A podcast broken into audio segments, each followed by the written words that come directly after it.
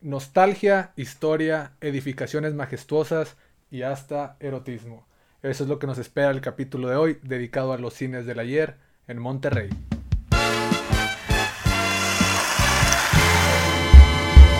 Ah, sí. ¿Qué tal, damas y caballeros? Bienvenidos a un capítulo más en este espacio dedicado al séptimo arte, a la cinematografía y a todos sus derivados audiovisuales.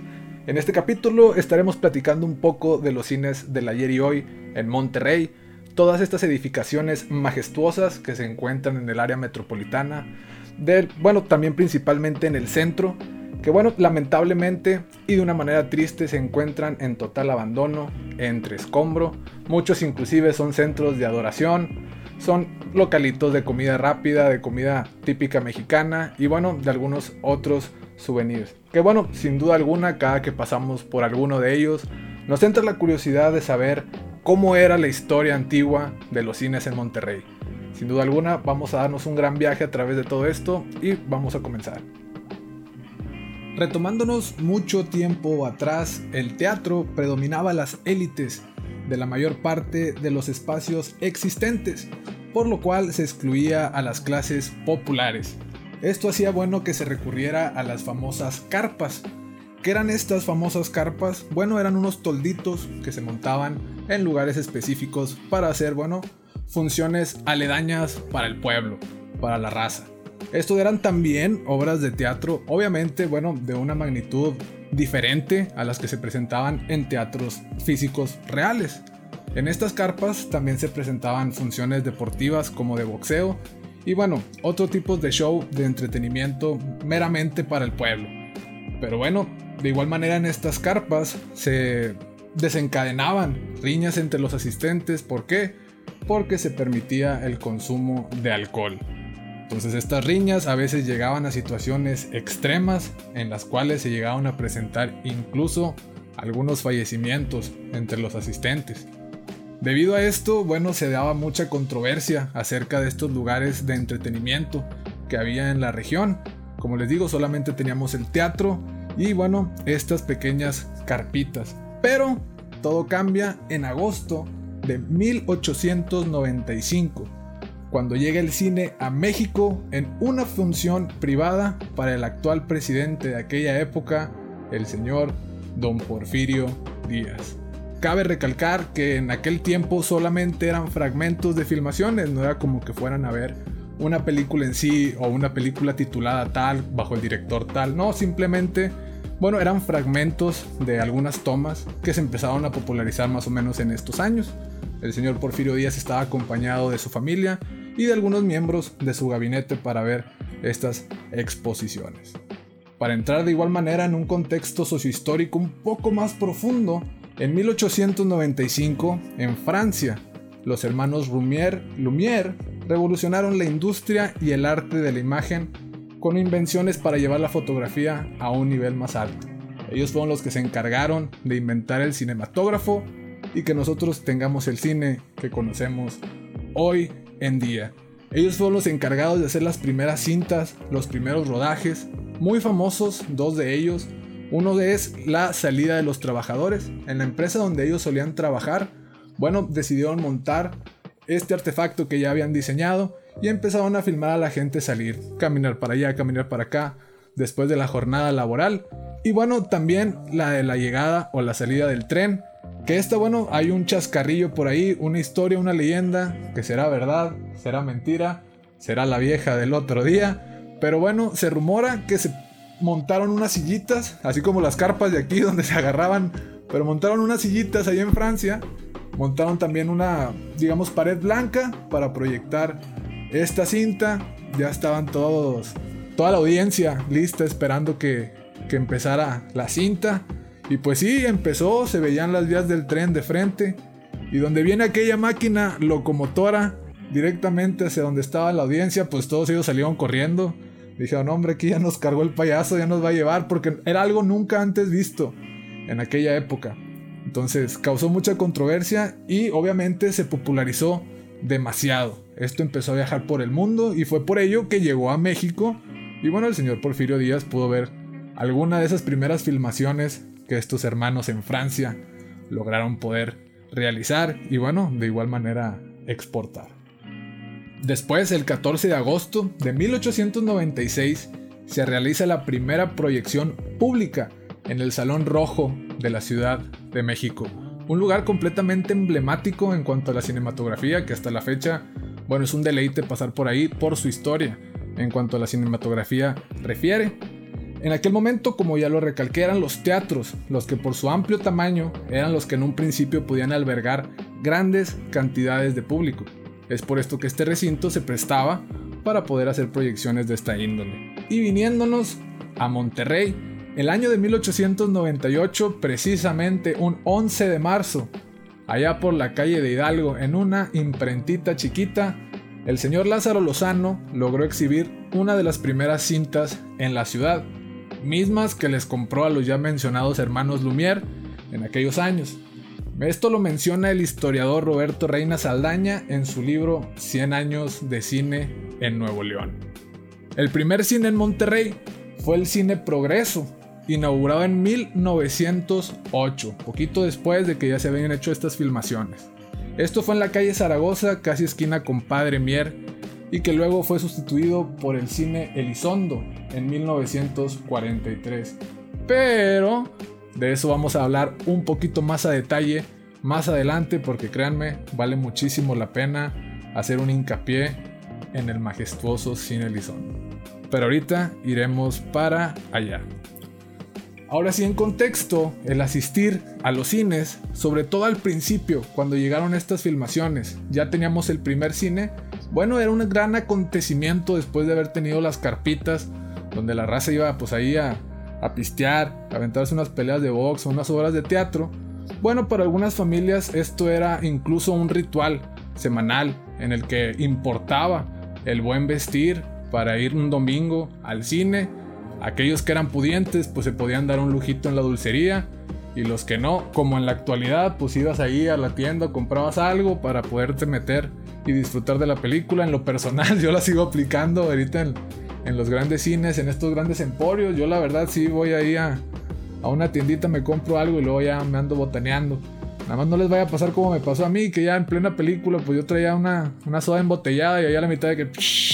Y no, me valió queso. Pero bueno, esto ya era un ritual en aquellos años. Este, en muchos casos el día al cine fomentó la unidad y la convivencia familiar y esto es algo que vemos inclusive hasta la fecha. El cine nos une, el cine es algo para compartir y es por eso mismo que yo trato en este espacio lograr de hacer una comunidad de amor por el cine. De igual manera, dentro del cortejo tradicional, esta era una actividad fundamental para las parejas. También de igual manera hasta la fecha, qué bonito, qué bonito es ir en, familia obviamente y en pareja a disfrutar de una buena película. Las grandes salas cinematográficas se desarrollaron sobre todo en la década de los 40 y se hace énfasis en aquellas, bueno, ubicadas en el primer cuadro de la ciudad que han sido identificadas hasta el momento, que son las que conocemos cuando vamos a la Alameda, cuando andamos por ciertas calles de Villagrán, de Madero y vemos esas grandes edificaciones que bueno, tristemente están en total deterioro, abandono y entre escombros. Pero no solamente teníamos esos cines que ya habían llegado al área metropolitana, que estaban en el centro, también estaban los cines de barrio y estaban las famosas terrazas. Entonces existieron en Monterrey varios puntos que fueron los llamados cine terraza, sobre todo en la Independencia, esa colonia tan controversial que inclusive se hizo hincapié en esa colonia, digamos levemente porque fue otra colonia, pero en la película de Ya no estoy aquí, bueno, se ven ciertas tomas que fueron directamente en la colonia Independencia y ahí tuvimos las primeras terrazas, que de igual manera eran como las carpas, pero eran más al aire libre, se montaban unas sillitas y pues se pasaban una que otra peliculita, un ambiente completamente familiar, podías llevar inclusive hasta tu silla, tu hielerita, te podías poner ahí a gusto, a botanear, mientras veías una buena película. un ejemplo de los cines de barrio era por ejemplo el Cine Royal, teniendo una remodelación y reinauguración años después y se llamaba el Cine Andrómeda, ubicada en la avenida Río Jordán, aledaña a la colonia Mitra Centro, en el cual en este cine era muy común eh, el que pasara un carrito entre las colonias aledañas, digamos, con la colonia Mitra Centro aquí en Monterrey, para los que no son de aquí. Es una colonia llena de mucha cultura, de mucha tradición, de mucha historia. Y bueno, aledaña a estas colonias estaba la colonia Tijerina, la colonia Progreso, la Talleres. Y este cine, digamos, se encontraba en el corazón de todas estas colonias. Entonces solía pasar un carrito a media tarde voceando las películas que se iban a proyectar, ya sea el fin de semana o ya sea los días próximos, e ir anunciando como publicidad la proyección de estas cintas, en el cual, bueno, en las colonias causaba una emoción entre los niños y los niños iban y se colgaban de, de los carritos y demás. Y ustedes han de decir, oye, ¿tú cómo sabes eso? Me di a la tarea de investigar todas estas cuestiones e inclusive tener testimonios platicando con gente que vivió estas experiencias.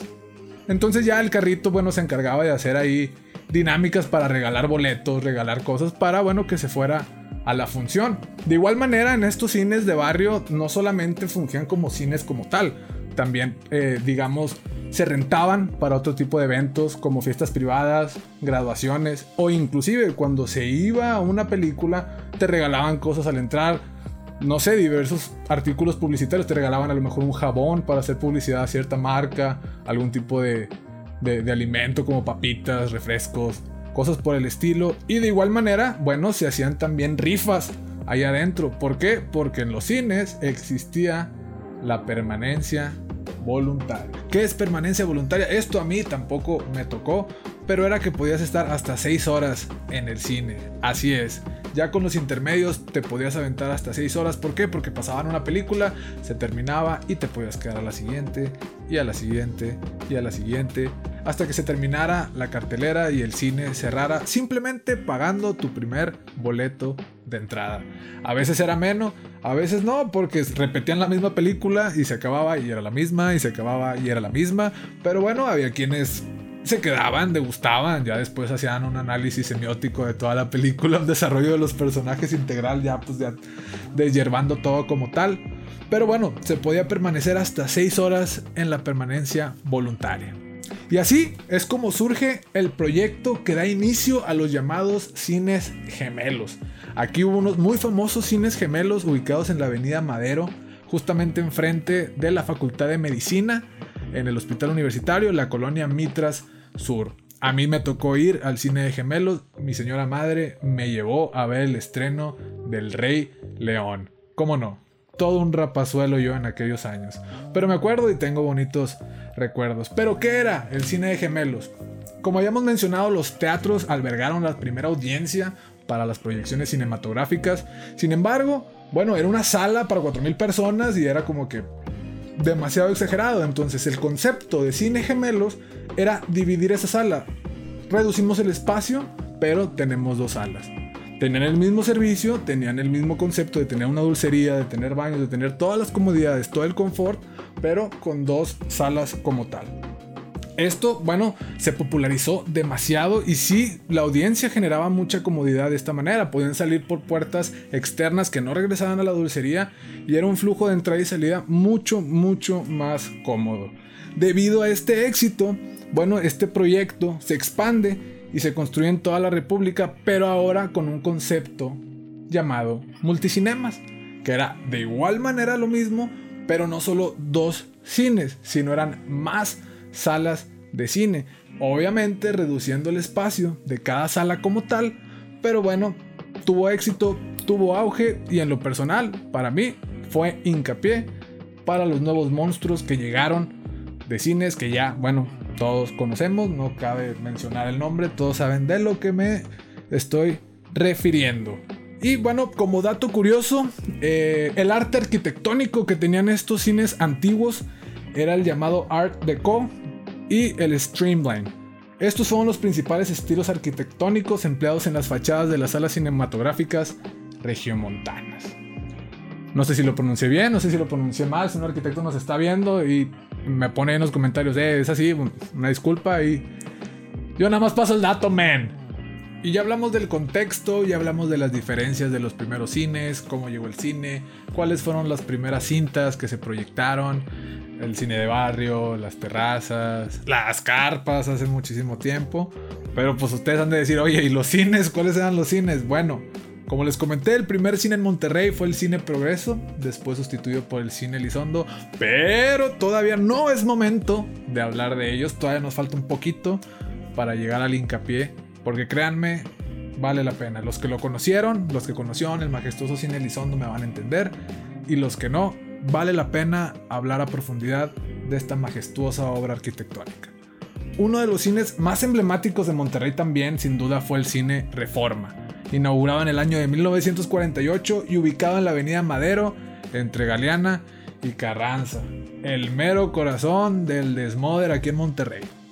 Las grandes salas cinematográficas como el Cine Florida en Monterrey alojaron una serie de actividades de teatro, de caravanas y artistas como Angélica María, inclusive Carmencita Salinas, también llegaron a venir a ese cine para, bueno, eh, eventos que no era una proyección de cine, sino que se hacían aledañas para dar publicidad al cine y venían este tipo de personajes, también inclusive Sasha Montenegro, este, entre otros.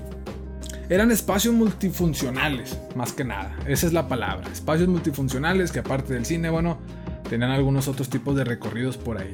Y bueno, hay una lista de cines como tal que estoy seguro que ustedes han de haber y tenemos una lista de cines que estoy seguro que ustedes han de haber visto en algún momento de su vida, alguna vez que fueron al centro, haciendo lo que hayan estado haciendo y los vieron por ahí porque eran edificaciones sumamente grandes como lo es el cine Encanto, la sala 2001 cerca de Villagrán. Imagínense haber visto Odisea en el espacio 2001 de Stanley Kubrick en la sala 2001. Ajá, eso hubiera estado genial. También teníamos el cine Reforma, emblema de la ciudad de Monterrey por su imponente desarrollo arquitectónico. Era en verdad impresionante. También nada más y nada menos que el, cine Rally. Cine que hasta la fecha sigue dando funciones. Ahorita por temas de COVID-19 no lo sé, pero hasta la fecha sigue activo, no solo por sus funciones, sino por sus famosos hochos y botanas a un precio realmente accesible y sí están muy buenos. Hay racita que inclusive trabaja por ahí cerca y van nada más a botanear, ni siquiera entran a la sala porque los precios están muy buenos y no están nada mal. También teníamos el Cinema Monterrey, justo frente a la Alameda. Este creo yo que todos los hemos, todos hemos visto esta magnífica obra que bueno, está ya en deterioro, pero quieran o no, sigue imponiendo. Es un cine que podía recibir hasta 4.600 personas. Hasta la fecha se encuentra pintada la última película de su cartelera, que se proyectó en los años 90 antes de cerrar. Una película del Bronco, donde si tú vas por la Alameda en un costado, puedes ver ahí a en paz descansa a Chochemán, a Bronco, todos empistolados acá. ¿Qué onda, man? Y bueno, la primera película que se estrenó en este cine fue Soy un prófugo, de Mario Moreno Cantinflas. También teníamos el cine latino, el cual hoy precisamente son las oficinas del periódico más famoso de aquí en Monterrey, El Norte. Un edificio hermoso, que bueno, ahora ya lo saben por si no sabían, llegó a ser un cine emblemático de la ciudad de Monterrey. También el cine Rodríguez, muy cerca de la preparatoria número 1, la sala Bernardo Reyes, el cine Azteca, que también estaba en la colonia Independencia, cine Buenos Aires, cine Forum, el Cine Regio por la Avenida Guerrero, Cine Premier también frente a la Alameda como competencia, era un espacio un poco más chiquito, pero pues también ahí estaba. Eh, el antiguo Cine Olimpia y el antiguo Cine Tropical también, este último ubicado en Guadalupe, creo que el Cine Olimpia también estaba en Guadalupe, o si no, ahí déjenmelo en los comentarios. También el Cine Alameda, después Teatro Alameda y ahora un templo de fe alabaré, alabaré, alabaré. Cinemas Hollywood, Cine Río 70, frente al inigualable recinto titulado La Pulga Río, ¿cómo no? ¿Cómo de que no? Y bueno, ahora funge como un lugar de eventos, de conciertos, conferencias, vienen comediantes y demás. Sigue existiendo, maneja su arquitectura ochentera, la cual, bueno, fue inspirada en los cines ochenteros de Estados Unidos. Fue, digamos que, inspiración para traer ese concepto arquitectónico, el cual, bueno, qué, bien, qué buen detalle que todavía lo sigan conservando como tal. También tuvimos el Cine Juárez, ubicado obviamente en la calle Juárez entre Washington y 5 de mayo. Este cine tiene una foto sumamente popular para los que nos están viendo en YouTube, para los que nos están escuchando en Spotify. Amigo, amiga, te exhorto a que abras Google en este momento y pongas Cine Juárez en Monterrey y veas esa foto emblemática que te digo en la cual fue el estreno de Pistoleros Famosos. No es El Exorcista, no es una película de Hollywood, es una película mexicana que causó filas para poder entrar al recinto y poder disfrutarla. También tenemos el Cine Calderón, el Cine Montoya, que en 1962 se adaptó como cine hasta 1992, que se reinauguró como teatro nuevamente. Y ahora sí, llegamos a tan esperado momento, hablar de ese recinto que está ubicado en Zaragoza, entre Matamoros y Padre Mier, justo donde ahora se encuentra la Macroplaza, esa bella fuente llena de moho, de óxido, apagada, que no sirve para nada, pero pues está ahí como titular de la ciudad de Monterrey. En ese preciso punto de la ciudad se encontró el Teatro Progreso, el primero en tener la dualidad de servir como teatro y de proyectar cine. Así es, en 1931 se dio la lamentable noticia de que bueno, este teatro fue consumido por un intenso incendio. Lo cual no era novedad para el contexto y el concepto de los teatros, ya que teatros aledaños también ya se habían quemado, dos de ellos precisamente, y bueno, lamentablemente el Teatro Progreso también fue una víctima de las flamas del fuego. Pero, pero, esto también dio hincapié a que el 10 de septiembre de 1945, justo después de haber finalizado la Segunda Guerra Mundial, se inauguró el majestuoso, el sublime, imponente y grande Cine Elizondo. Este tuvo una inauguración completamente de lujo con invitados como María Félix, Gloria Marín, Jorge Negrete y Mario Moreno Cantinflas.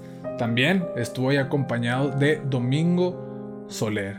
Grandes personas del cine de oro, emblemáticas actuaciones que se eh, fletaban estos señores, estas señoras eran, te aseguro, si eres de mi edad, que tu mamá, tu abuelita los sabe conocer y se les ha de enchinar la piel. Bueno, ellos estuvieron aquí y los acompañó el actual gobernador de ese momento aquí en el cine, bueno, el señor Ignacio Morones Prieto. La primer producción que se estrenó este día en este recinto con estas personas fue sin duda la película norteamericana China.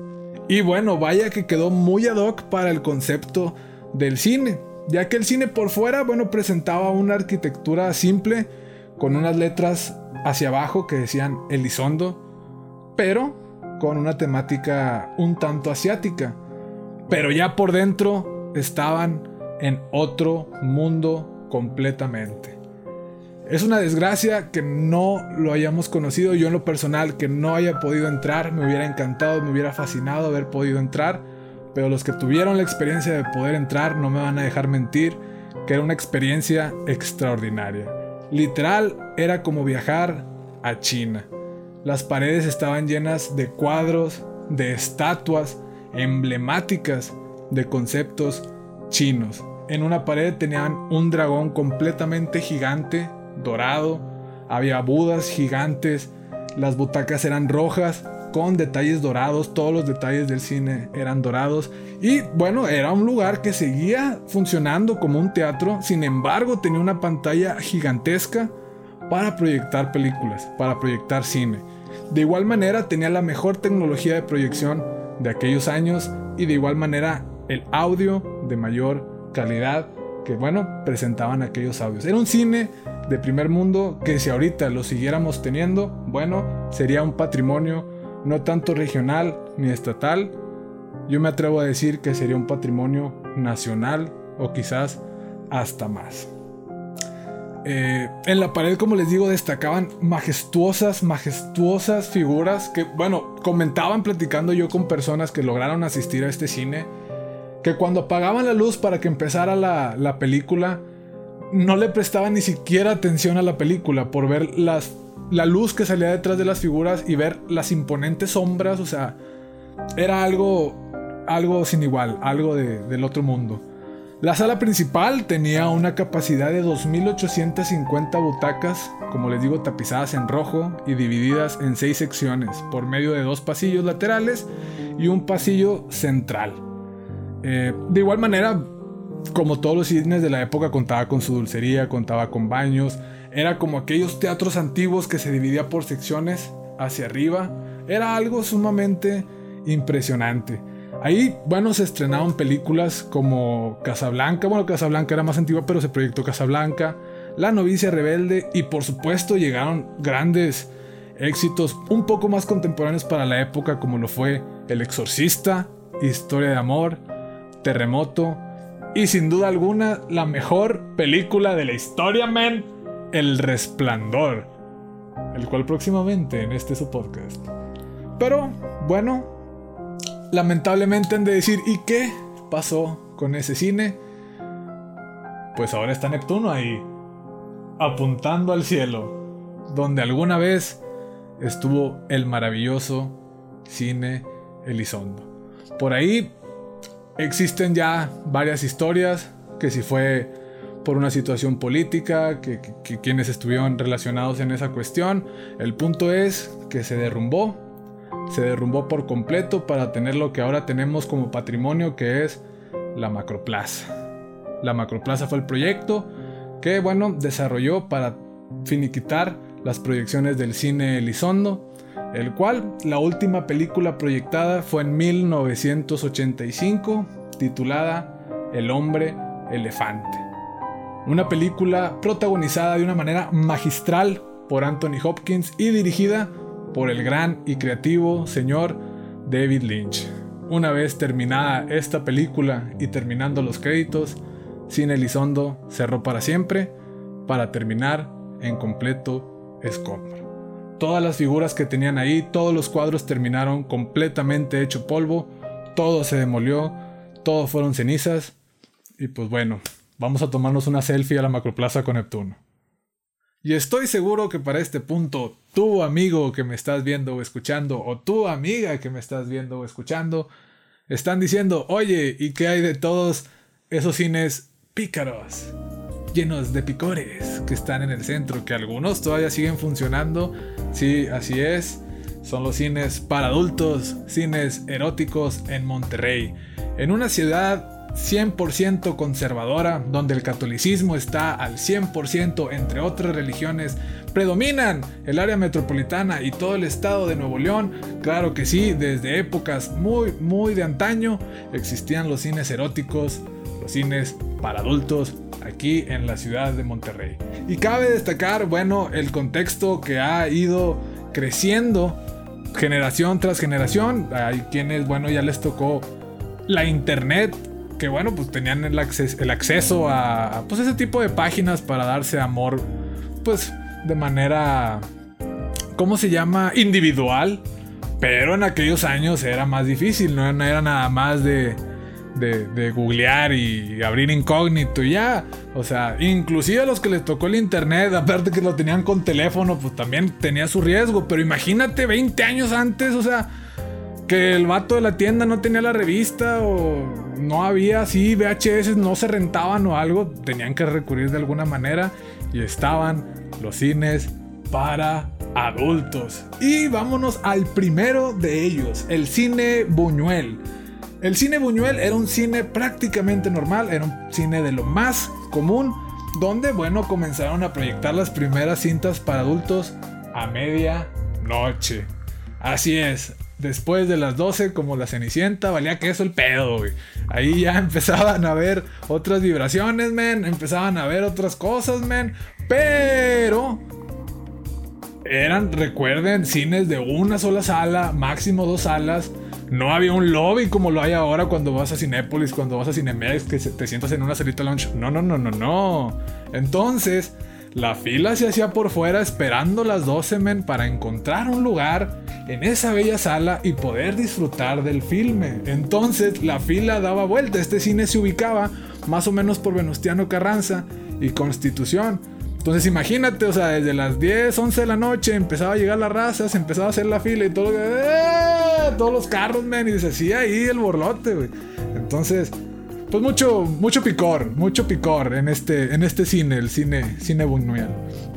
También tenemos el cine lírico, ubicado en la avenida Madero, entre Juárez y Colegio Civil. Este existió desde 1922. De igual manera, era un cine de lo más normal, de lo más común, era un cine familiar, es un cine emblemático de la ciudad de Monterrey, de hecho conserva la misma arquitectura, de hecho toda la avenida Madero es un viaje en el tiempo, sus calles, sus entrecalles, todo lo aledaño sigue conservando la arquitectura de aquellos años. Entonces el cine lírico tenía ese envolvimiento hacia la nostalgia y demás, pero este cine también fue remodelado en el año de 1941 y posteriormente en 1944, bueno, se adquiere ya para proyectar completamente películas. ¿Por qué? Porque también, bueno, fungía como teatro. Al deteriorarse la zona en que este cine se encontraba ubicado a finales de la década de los 70, decayó la calidad de las proyecciones, llegando en los 80s a exhibir lo que era cine erótico y películas para adultos.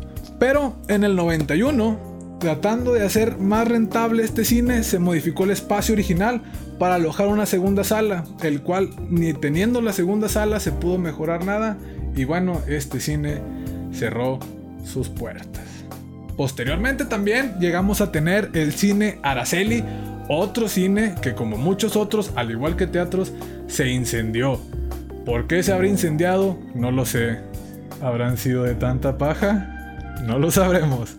También, lo más emblemático que estoy seguro que tu amigo, tu amiga tal vez, conocen el cine Chaplin, activo y muy popular hasta el día de hoy. Majestuosa sala Chaplin al lado de muchos masajes aquí en el centro de Monterrey, de lugares de, vapor, pues donde va la raza ahí, pues a exfoliarse, ¿verdad, como dicen. También otro cine emblemático de esta gran categoría que estoy seguro que a ti te encanta es el cine Cometa, antes Cine Savoy, activo hasta la fecha, muy popular y muy conservador con su dulcería y demás. ¿Qué pasará dentro de estas salas inclusive hasta la fecha? Eso sí, no lo sabemos. También en la Avenida Colón, al lado de la Coliseo, lugar emblemático de la lucha libre, teníamos el Cinemas Coliseo, único y exclusivamente para adultos. Era una pequeña sala de cine, un pequeño cinecito, pero me imagino que con mucho amor y hospitalidad te recibían ahí. También el Cine Versalles llegó a proyectar películas para adultos, películas eróticas, y cabe recalcar que bueno, en aquellos años también las películas para adultos no era como se conocen hoy, no era como las grandes industrias del porno nos presentan ahora las historias. Por eso mismo se menciona, había un erotismo, había una historia, quieran o no, había ciertas actuaciones pues que decías, oye, el men se está fletando, la morra se la está fletando antes del acto de la copulación, ¿verdad? O sea, había toda una historia que hasta cierto punto te envolvía y ya llegabas, bueno, a ese clímax que bueno, pues todos al final del día estaban buscando. Pero bueno, eran cines que proyectaban de esto. Y por último, para cerrar con broche de oro, el cine América. Toda una historia que hay detrás de este famosísimo cine ubicado en la avenida Venustiano Carranza, el cual de igual manera empezó como un cine de lo más normal, pero en los 80s se popularizó por tener ese cine lleno de ambiente, ese cine que a ti te encanta, ese cine para adultos donde muy seguramente tanto en este como en los demás. A lo mejor nuestros papás, nuestros abuelos pues se dieron una escapadilla por ahí y pues un buen desestrés sí se dieron estos señores. O señoras, para todos hay, para todos hay. Pero en el cine América hay varias anécdotas que sucedieron, algunas digamos que leyendas urbanas, pero una de ellas fue que en una función obviamente de cine para adultos, pues todos estaban disfrutando de, de la película. Una vez que esta finaliza, se prenden las luces, el recinto se empieza a vaciar, todos empiezan a ir, pero hubo una persona que quedó sentada. una persona de la tercera edad que en plena escena donde la copulación estaba en lo más fuerte, pues lamentablemente tuvo un infarto y pues no se levantó de las butacas para salir nunca más. Esto es una historia real, salió en las noticias en su tiempo y a partir de aquí el cine cerró sus puertas. Pero en el 2008, Cine América se convierte en el Rock América, un recinto para conciertos de metal que bueno, en el 2008 se estrenó por ahí de octubre con la llegada de la banda de death metal Dayside, junto con otras bandas como Into Eternity. Y bueno, fue un festival de música el cual abrió un gremio a la comunidad metalera aquí en Monterrey, un lugar donde podías ir a tomar, ver conciertos, pero de igual manera, conforme los años fue decayendo, hasta llegar a, bueno, seguían haciendo recintos, pero el lugar digamos que se fue mutilando, a veces había alguna banda tocando en el centro, a veces había una banda en la cochera, se hicieron como que varios escenarios, hasta bueno, llegar al deterioro total del, del lugar. La última vez que llegué a ir era como que un evento darks acá lleno de góticos bailando y todo parpadeando. La verdad sí me asusté, sí. Me retiré, me retiré, men. Este, pero ya después de eso no volví a saber nada del emblemático Rock América. Hasta que hace poco pasé por ahí, me tocó un semáforo en rojo y donde volteé, ¿qué creen? ¿Qué creen? Centro de alabanza y adoración. Alabaré, alabaré, alabaré. Gozo en mi alma, gozo en mi alma. Y esto fue el capítulo de los cines del ayer y hoy en Monterrey. Si quieren que hablemos más a profundidad de cierto cine, de cierto tema de los que acabamos de tocar, bueno, déjenmelo en los comentarios. De igual manera, si quieren alguna reseña de alguna película, algún podcast de algún género cinematográfico, de algún director, por favor, de igual manera los exhorto a que lo dejen en los comentarios. Me va a servir mucho. Yo con mucho eh, gusto y entusiasmo los voy a hacer para ustedes. Próximamente vamos a estar haciendo live streams en Facebook, en Instagram, reaccionando a escenas de películas, reaccionando a trailers e inclusive reaccionando a capítulos de La Rosa de Guadalupe y casos de la vida real. Esto fue Javalord, espero que haya sido de tu agrado y nos vemos hasta la próxima.